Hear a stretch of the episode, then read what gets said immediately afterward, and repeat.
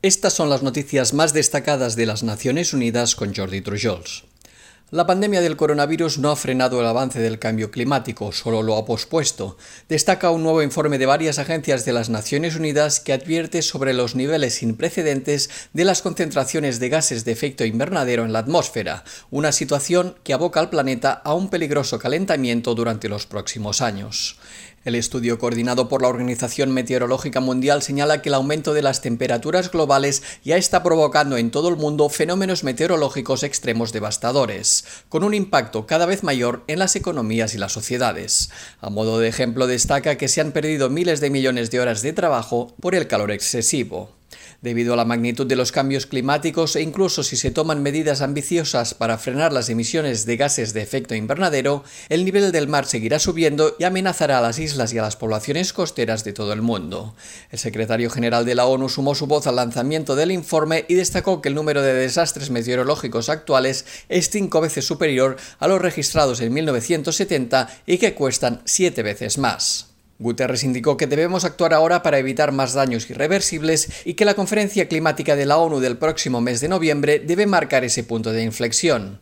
Para entonces, necesitamos que todos los países se comprometan a alcanzar las emisiones netas cero para mediados de este siglo y que presenten estrategias claras y creíbles a largo plazo para conseguirlo. Las reiteradas violaciones a las garantías procesales en Venezuela exponen un sistema judicial falto de independencia que prolonga las graves violaciones de los derechos humanos contra opositores gubernamentales, según indica el informe elaborado por una misión internacional independiente de la ONU sobre el país sudamericano. La presidenta de la misión, Marta Baliñas, denunció que en la actual crisis de derechos humanos que vive Venezuela, la independencia del Poder Judicial se ha visto profundamente erosionada, una situación que pone en peligro su función de impartir justicia y salvaguardar los derechos individuales. Las investigaciones indican que hay motivos razonables para creer que debido al aumento de las presiones políticas, los jueces y los fiscales han desempeñado un papel importante en graves violaciones de derechos humanos y crímenes cometidos por diversos actores del Estado en Venezuela contra opositores supuestos o reales.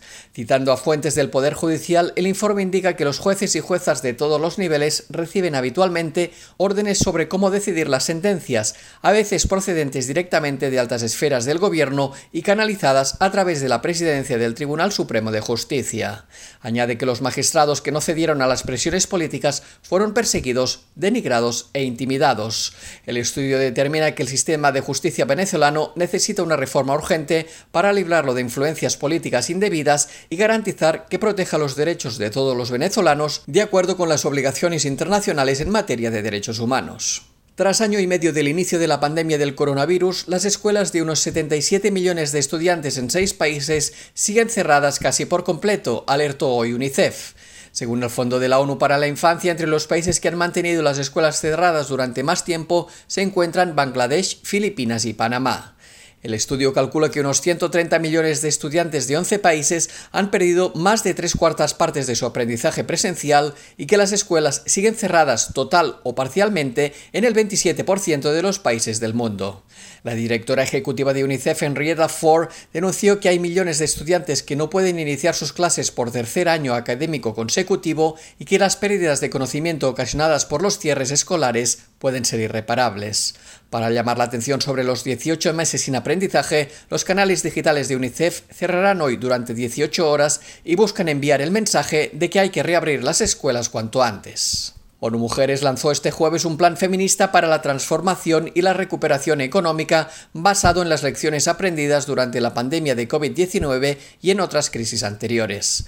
El proyecto se basa en datos, análisis y aportaciones de más de 100 especialistas internacionales que plantean una serie de estrategias concretas que permitan situar la igualdad de género, la sostenibilidad medioambiental y la justicia social en el centro de los esfuerzos mundiales de desarrollo.